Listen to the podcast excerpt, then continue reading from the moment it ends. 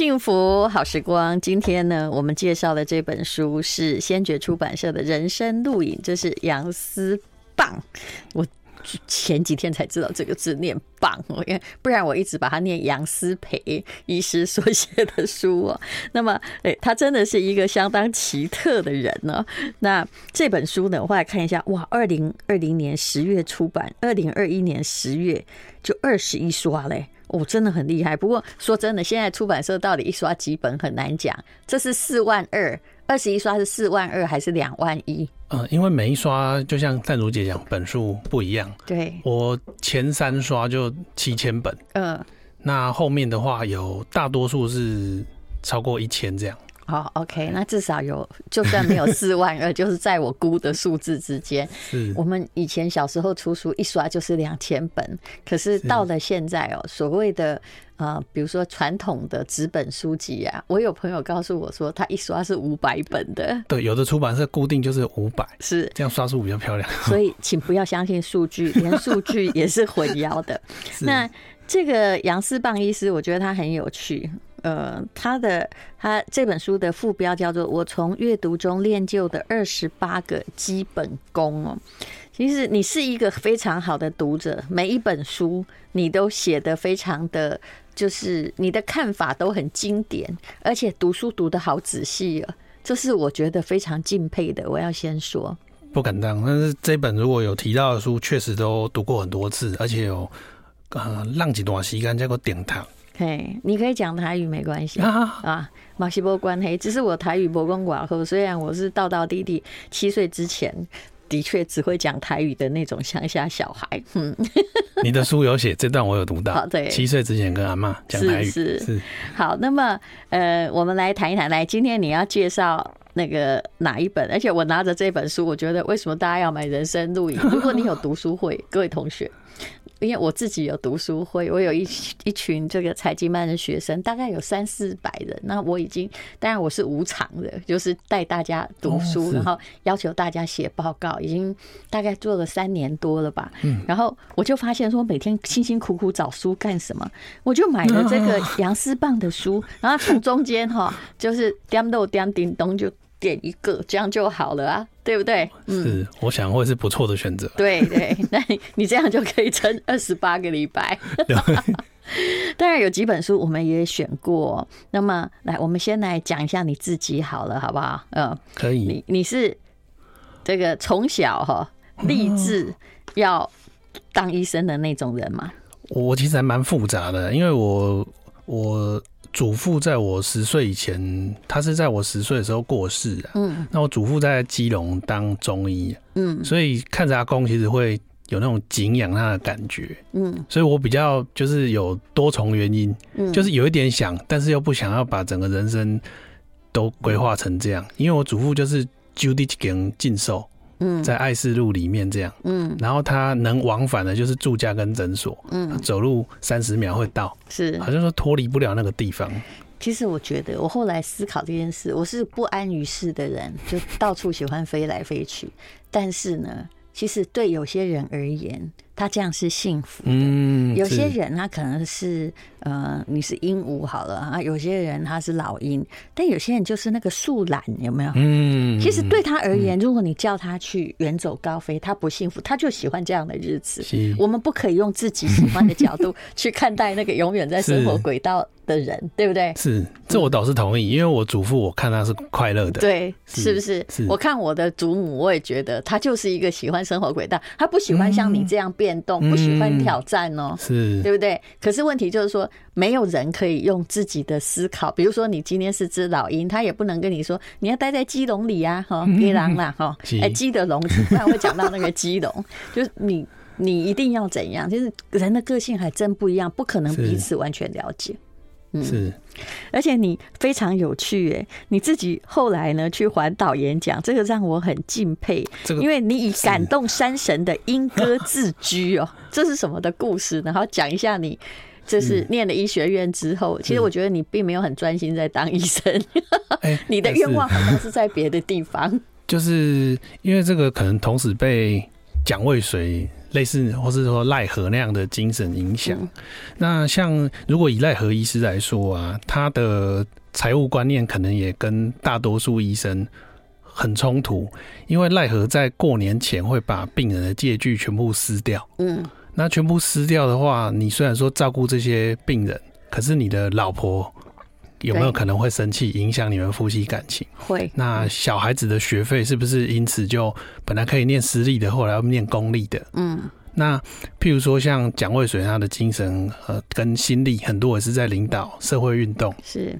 所以我在念大学的时候接触到。以前前辈有这样的声音，我就不会觉得说，哦，你去经营诊所，或是经营连锁诊所，还是留在大医院一直发 paper，好像就很神气。是，因为在别的轨道也有把自己活得很精彩，而且是利他利社会的这样的精神。如果你把连锁诊所经营的很好，当然也是照顾一部分人的健康，但是对等你有很多，嗯，你该有的收益到你口袋。可是对其他人来说，其实你你还可以为社会做更多。是，是你讲到蒋渭水，我就很有感。其实我是一种迟钝的人，就是我们家那个宜兰有一条主要马路叫渭水路。是，我本来一直在想，因为大人都没有告诉你他是谁，一直到长大了我才知道。不然为什么说只有中山路？那应该是个人名，对不对？我到了大概高中，我才知道那是一个人名。其实很多医生做了许多对台湾社会。就是就是鞠躬绝尾的事情啊，主要是他们是那个时代的知识分子，是对不对？我也是一直到我今天不太想提起二二八，但是呢，我也是一直到不太久之前，我才发现说，当时二二八的时候，宜兰医院啊是呃。就是您的书有提到，有郭医师有，对对对。那我是念大学的时候才知道这个人，你看你看郭章环。不好意思，我是几年前才知道的。就是我们没有去探究这个发生历史，我们不是要计较那个仇恨，是，但是是有很多杰出人士。你看他当时在那里治疗瘟疫，是治疗乡亲，结果呢，哎，国民党一来就把他变变了，是而且就用很残酷的方式来处刑。其实这些东西。我们没有要去算是非，可是曾经发生的都是不应该被忘记。我们其实应该是有阅读的责任跟义务，对不对？嗯。I like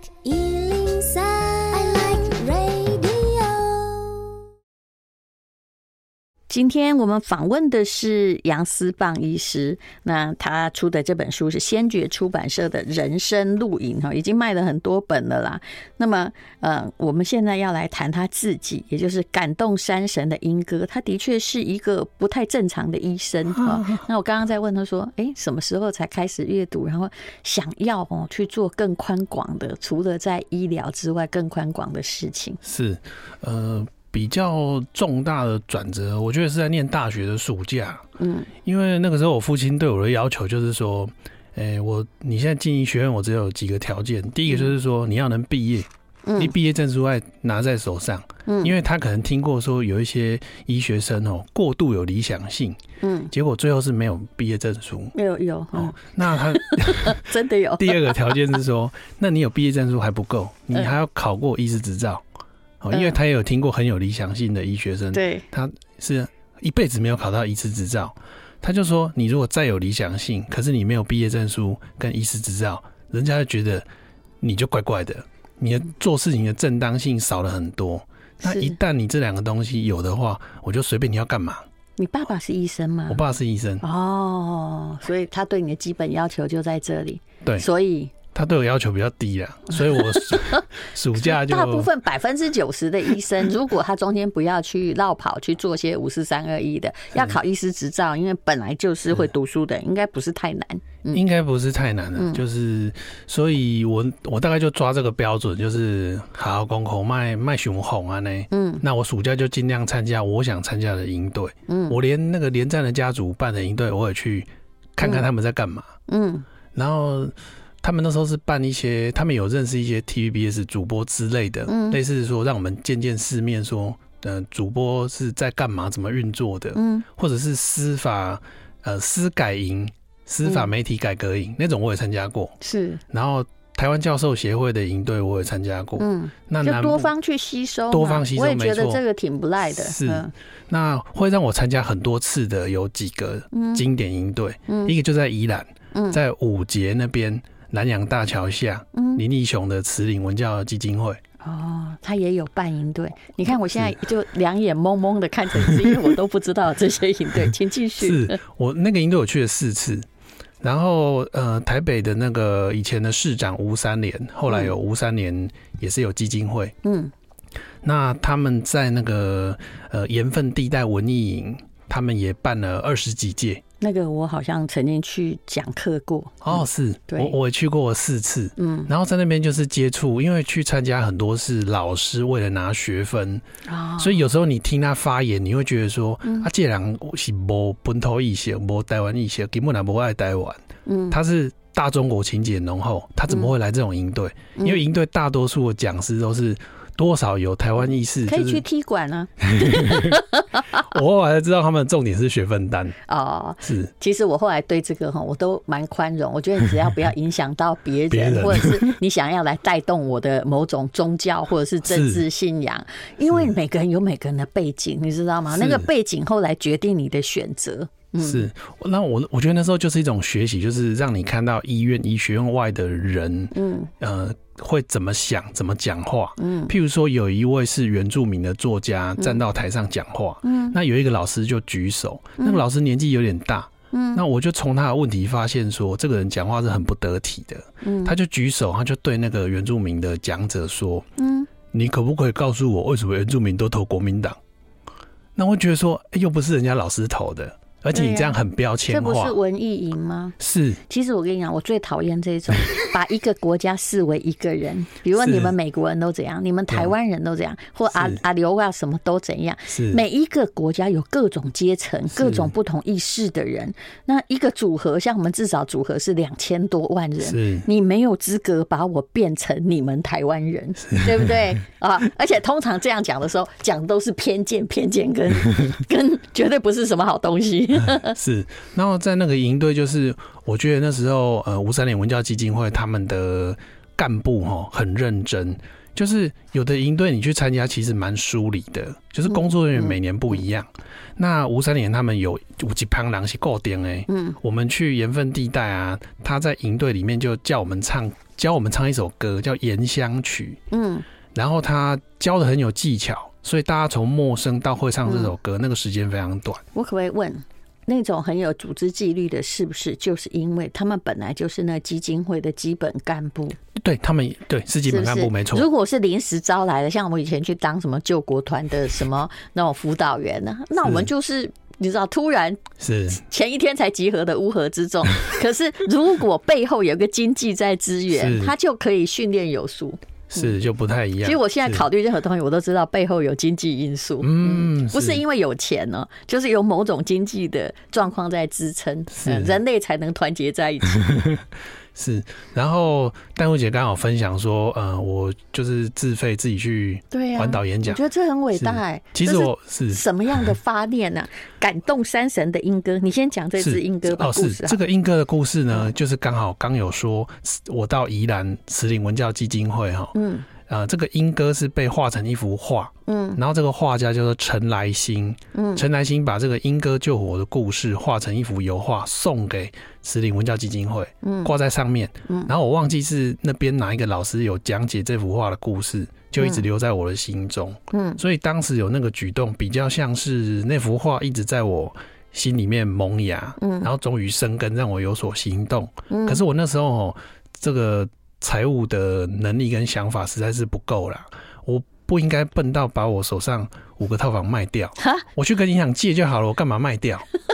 现在都涨三倍。不好意思，你有五个套房，我也觉得蛮伟大。我们先把这个故事讲完，就是感动山神的莺歌，也就是在森林大火里面嘛，对，就一只莺歌本来他自己已经跑掉了，他可以跑掉，可是他觉得哇，那些可能无尾熊跑不掉啊，哈，树懒跑不掉啊，他不忍心他们受苦，就飞到湖边，然后用翅膀。沾水，对，然后再回去火的上方，试着滴下几滴。对，基本上是一个你看起来很无聊的行为，而且绝对不会有功能，可是这也是他唯一能做的事。情啊，所以就感动山神降下大雨。其实简而言之，你可以把它画成精卫填海故事的哎。欸呃，活板，那是水板，是那是石头板，是，所以所以哦是，所以那时候就想说自己能为社会多做一点什么，嗯、然后我妈就跟我说。你不要一直去强调这个故事啊，不然人家就会说啊，你怎么会有钱买那么多套房？欸、对，不是你讲一间就算，你讲到五间，害我 勾起了我的好奇心。哦，是你大学时候就开始买套房？哦，没有，那时候已经是住院医师了。哦，那住院医师有薪水，没地方花嘛，因为工作时间太长了，在缴那个预付款的钱，对不对？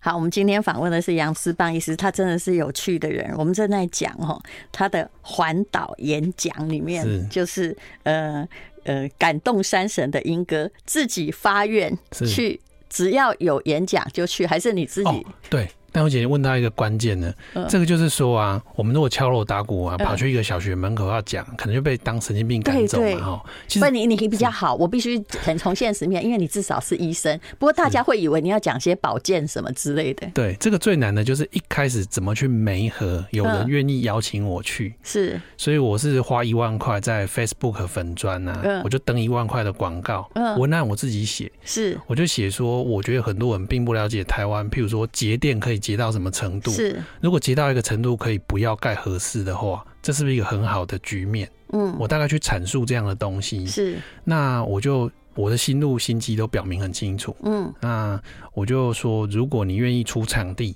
那我出人。嗯，你不用出讲师费嘛，可是你要出人。嗯，因为我当时也没有额外的预算去又支付你场地费。嗯，如果你可以接受我的这个演讲是有价的，那我又不收演讲费，我们就来 match。嗯，那你愿意的话，我就开时段，你直接约哪一天的下午，哪一天的晚上。所以你讲的就是都是关于核能的，那时候刚开始的时候了。对，后来我看到你的演讲比较多元化了。哦，这个两百多场都是在讲，都讲核能。对，你有发现我也在核能的罪人里面？有没有看到那张 被悬赏？有一张板子说，就是这些人害台湾没有电。这个就是说，可以讨论的空间很大，因为我那时候在谈的时候啊，确实太阳能在台湾中午没有办法发挥太大的功能，而且它非常非常昂贵，它就是中间必须有很多过渡。当然，前不久是天然气是一种过渡，结果俄乌战争接下来死 惨的，连这个过渡都被打翻了。是，但是太阳能到现在的角色跟我在演讲的时候完全不一样了。是，他中午帮我们把尖峰时刻。需要耗用高量的这个电去吹冷气，都已经 overcome 过去。而且它现在无论如何啦，它真的还是昂贵。可是科技在进步，在进步，科技一定会进步啊。其实我不是不喜欢核能，你应该知道。比如说居里夫人，对不对？她也是那个呃，就是放射性元素的创始者。我从来没有不喜欢这些地球的可以用的物质。我不相信的是人，嗯，人人，对不对？呃，所以我觉得很多。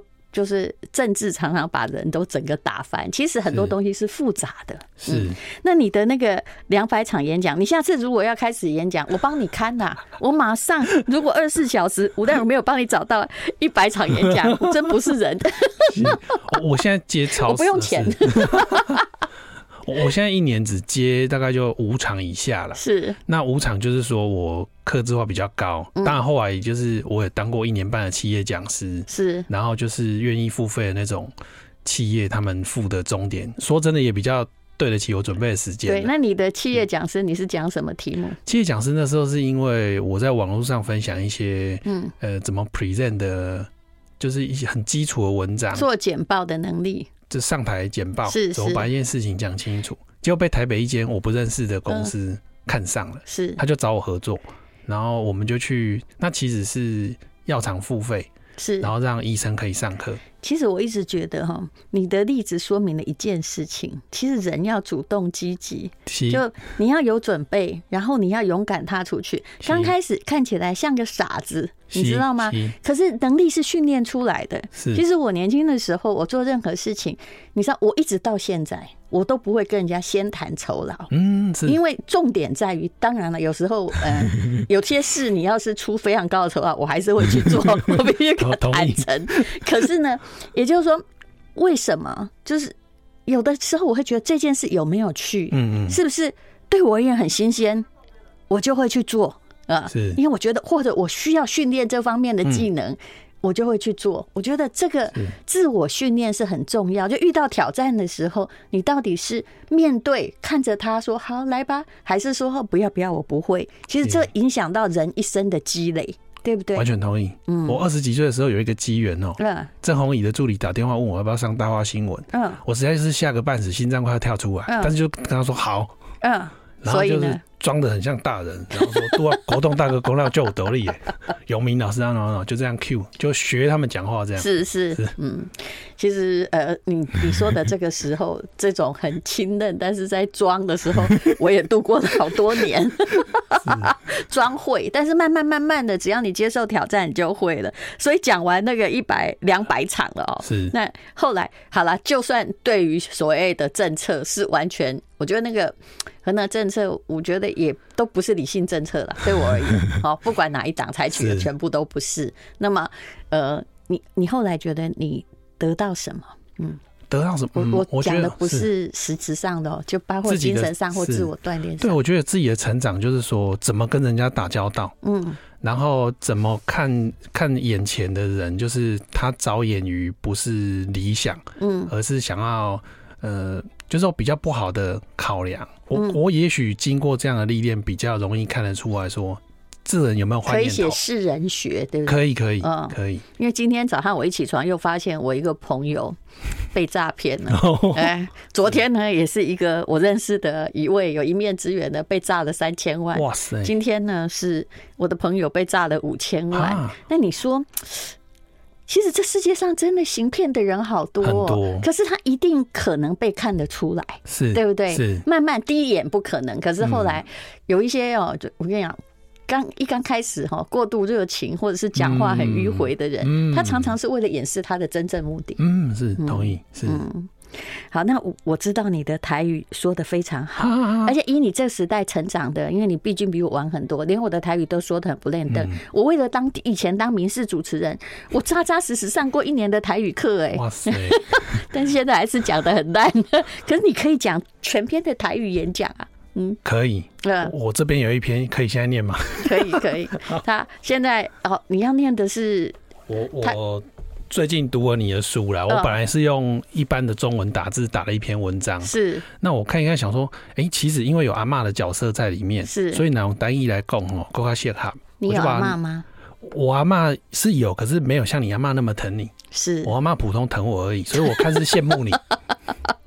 好，那因为这个我们快要进广告了，我们等一下就请杨思棒医师来念，所有的过去都将以另一种方式归来。I like 幸福好时光，好。那么这个杨思棒医师哦，有备而来，那就现在请你开始。那各位如果听不懂台语的，嗯，就当欣赏好了，没关系。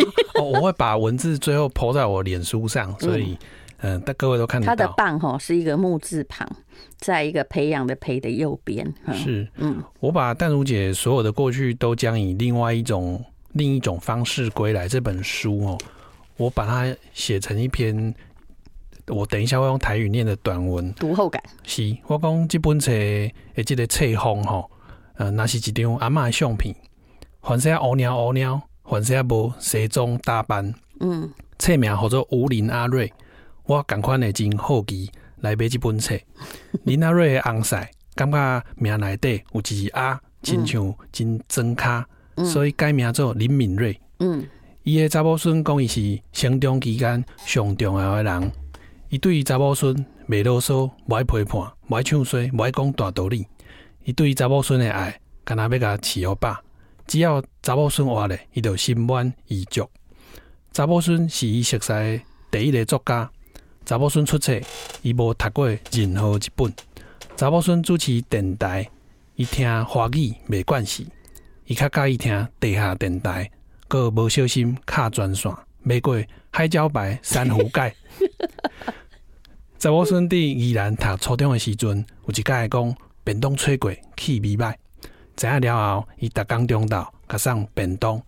水饺的故事，互大家读册落去看。骹手溜了迄几冬，只要查某孙转去厝内，伊总是会去市场买一只鸡。但是依然敢若讲是鸡，因都无讲鸡。切落水水，剁出鸡腿。查某孙讲食了后，迄种滋味带来的感觉是闭目难以形容的世界。查某孙讲伊的话无济，嘛无勉强，甲家己无介意的人讲话，迄条朋友线清楚明白。若有人想要讲别人兜的闲话，伊会讲，迄毋是阮厝内的代志。伊甚至会闪爿遐个旧卫生。查某孙细汉上快乐的回忆，都、就是去互带去传统市场买菜。所以到即阵，伊的查某孙阁真爱踅传统市场，连出国旅行嘛爱踅当地传统市场。伊活到九十八，虽然查某孙讲伊是一个真平凡的查某人，无影响任何历史。毋过伊阁讲。伫我的人生中，伊上重要的，呃，伊影响我的历史。这本册是咧讲一个重男轻女的时代，一段非常难得的马孙情。迄、个 lucky 的查某孙，叫做吴淡如。谢谢你，我现在已经刚刚已经把那个卫生纸盒拿到旁边来。嗯，我有发现，是我后来念完，觉得自己很像吴念真。